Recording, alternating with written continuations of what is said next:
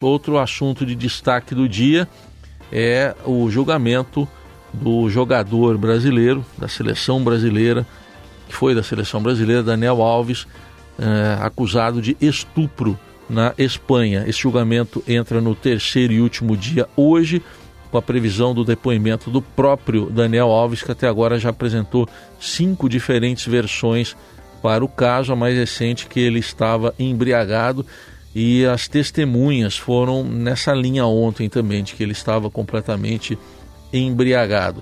Fala-se aí numa pena que pode chegar de 6 a 12 anos de prisão, 12 anos é o limite pela lei espanhola para casos eh, desse tipo.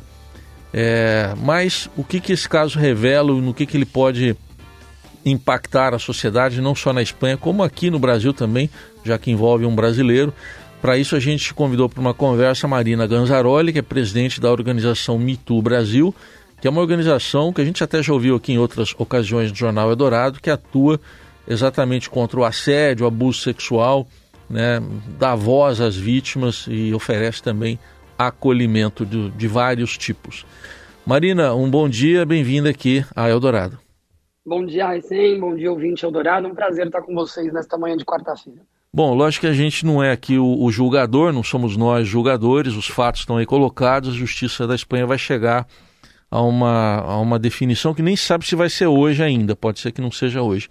Mas uh, em caso de condenação, uh, Marina, qual o impacto na sua avaliação de uma notícia como essa? Alguém famoso, rico, né, bem sucedido, uh, ser condenado? Que tipo de impacto pode haver na, na defesa de uma causa tão importante que é o, o, o, direito da mulher ter tranquilidade, ter liberdade, não ser assediada, ou até pior que isso, né? É, como é a suspeita que existe nesse caso contra o Daniel Alves. Que impacto isso pode ter, inclusive aqui para o Brasil?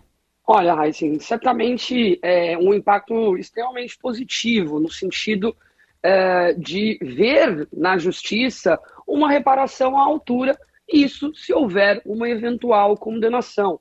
A gente sabe que nos casos de violência sexual, em especial os casos mais graves, ou seja, os casos de, do crime realmente de estupro, nestes casos temos uma altíssima subnotificação. Existem pesquisas que demonstram que oito em cada dez mulheres nunca revela o estupro que sofreu. Então, a, a, são poucas as mulheres que denunciam são poucas as mulheres que buscam a justiça, precisamente porque este é um crime carregado de muito estigma, de muito trauma e de muita dificuldade na busca por reparação. Uma eventual condenação do jogador Daniel Alves certamente inspirará muitas outras mulheres sobreviventes de violência sexual a também buscarem ajuda e romperem o silêncio, não só na Espanha, mas também aqui no Brasil. E já vimos reflexos extremamente positivos para as mulheres brasileiras decorrentes desse caso.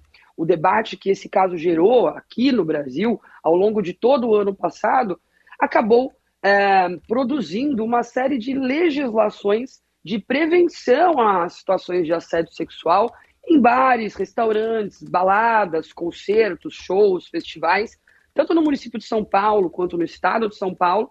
Já possuímos legislação específica nesse sentido e agora, recentemente, em dezembro, foi também ratificada e aprovada pela, pelo governo federal a lei Não é Não, no mesmo sentido da prevenção desse tipo de incidente em ambientes de diversão noturna.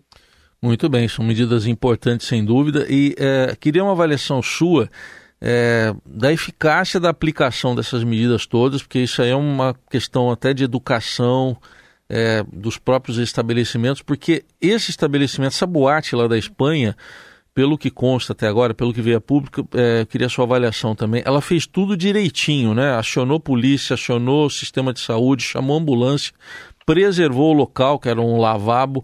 É, o papel desses locais, boates, esses outros locais que você citou, é, é ali é o ponto de partida para que ocorra uma punição nesses casos?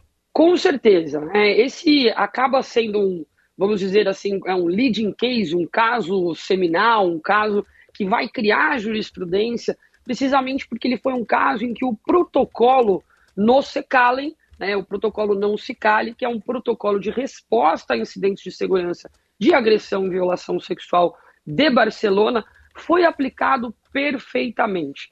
Não é, obviamente, papel do empresário da empresária de diversão noturna, do segurança da balada, do bartender ou do pessoal da limpeza ser especialista em violência sexual, como alguém é, como eu, uma promotora de justiça, uma juíza que estudou por décadas e trabalha com esse tipo de atendimento há décadas. Mas cabe sim a ele estar preparado e treinado para identificar as situações de risco e acionar o, o, o protocolo. O que, que significa acionar o protocolo? De fato, identificando a situação, preservando a segurança da vítima, preservando outros elementos de prova e acionando tanto a saúde quanto a polícia. E aí sim, a polícia e a saúde vão fazer o seu papel de especialistas e de, de fato, aqueles que são competentes para responder aos crimes e aos incidentes. E nesse caso do Daniel Alves,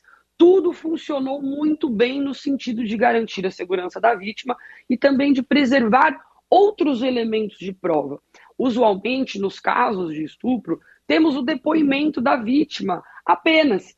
As violências sexuais ocorrem em ambiente fechado, normalmente apenas com agressor e vítima. Então é muito difícil termos outros elementos probatórios que corroboram o depoimento da vítima. E neste caso, tivemos a preservação de muitos elementos de prova. Câmeras de segurança, que foram já adequadamente, é, tiveram suas imagens preservadas pela, pela polícia, é, que também recolheu, já no primeiro momento, a identidade e um primeiro depoimento de todos é, que entraram em contato com ela, tanto o garçom quanto o segurança, quanto o dono é, da balada. Uma coisa muito importante, né? A, o, o, dispositivo de câmera é, na farda do policial né, acidentalmente acaba aí gravando uma das primeiras versões que a vítima dá sobre o crime. Então, temos uma gravação desse primeiro depoimento logo após a violência, isso também foi muito importante, para além da conservação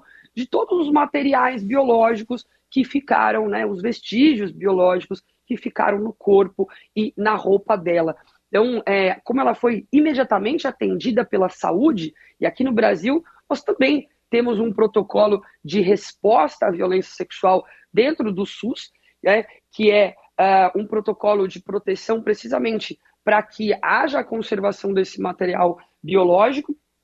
E é o protocolo que chamamos né, da lei do minuto seguinte aqui no Brasil. Lá na Espanha tem um protocolo parecido na resposta da saúde e que foi perfeitamente aplicado pela saúde. Então, enquanto ela estava né, sendo atendida uh, no equipamento de saúde, da forma como manda o protocolo, a polícia, a segurança pública já estava no local fazendo o recolhimento dos primeiros depoimentos. Muito bem.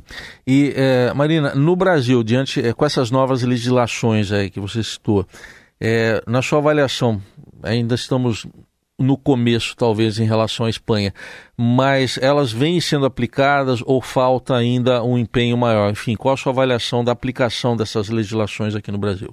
Bom, aqui no estado de São Paulo estamos muito bem, porque graças ao excelente trabalho do Ministério Público de São Paulo, que o Ministério também é Público do Trabalho, a quem cumprimento no nome doutora Fabiola Sucasas, que tem liderado esse trabalho aqui no estado de São Paulo, é com o protocolo Ninguém se cala. A legislação federal, a legislação, ela é agora de, é, do final do ano, instituindo né, o não é não e o programa de, de é, né, a prevenção desses incidentes dentro é, dos, ambientes, dos ambientes de diversão noturna. Mas para essa lei realmente sair do papel, são legislações muito recentes, precisamos de todos os atores, como por exemplo o Ministério Público, é, envolvidos e engajados na aplicação dessa legislação.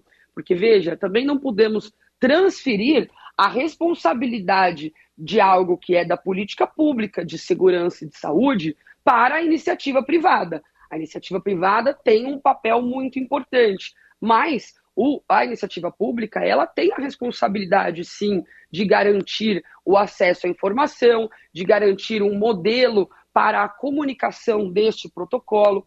No estado de São Paulo, se você tem um estabelecimento comercial, o Ministério Público disponibiliza já a arte, a identidade visual, os cartazes necessários para você é, é, disponibilizar e colocar, né, colar aí no seu estabelecimento, dizendo que você aderiu ao protocolo. Busque né, o Ministério Público da sua cidade para fazer a adesão ao protocolo Ninguém Se Cala e levar esse, essa garantia, essa segurança para suas clientes, uhum. é, para que todos possam aí se divertir é, com saúde e com segurança.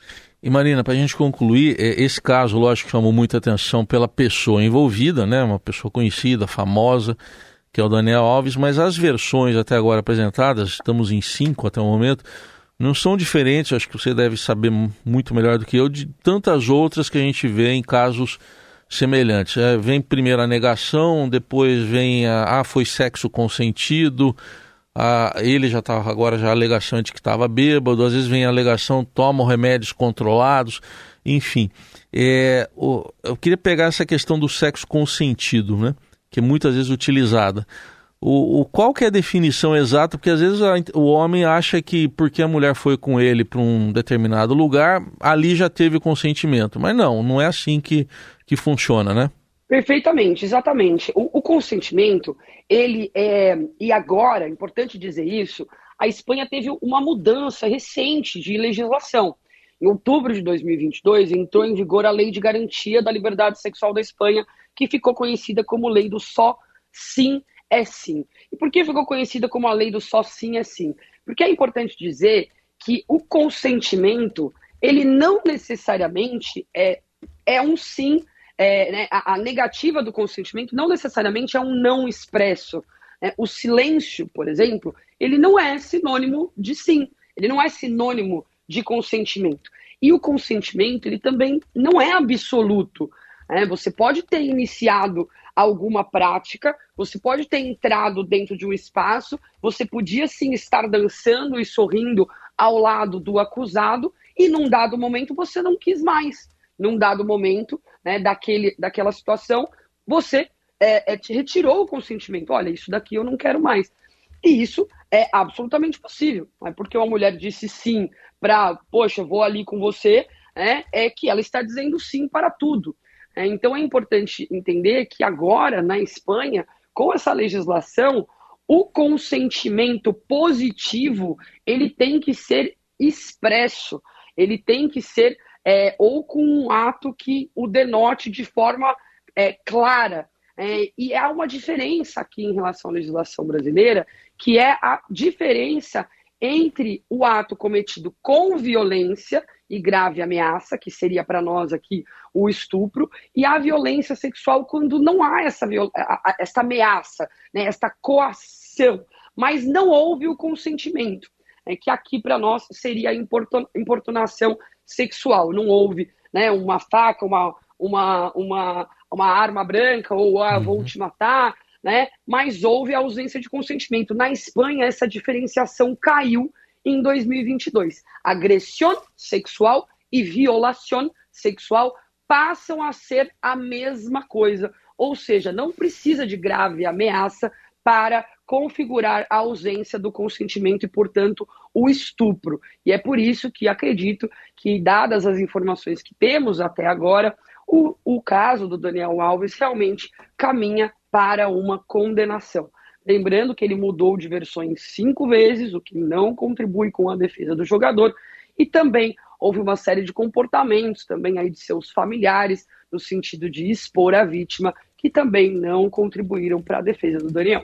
Tudo bem, ouvimos aqui na Rádio Eldorado Marina Ganzaroli, presidente da organização MeToo Brasil, analisando aqui impactos né, de uma possível condenação do jogador Daniel Alves, nesse caso de estupro. Hoje é o terceiro e último dia de julgamento dele na Espanha. Marina, muito obrigado pela atenção mais uma vez. Até uma próxima oportunidade. Muito obrigada, um ótimo dia.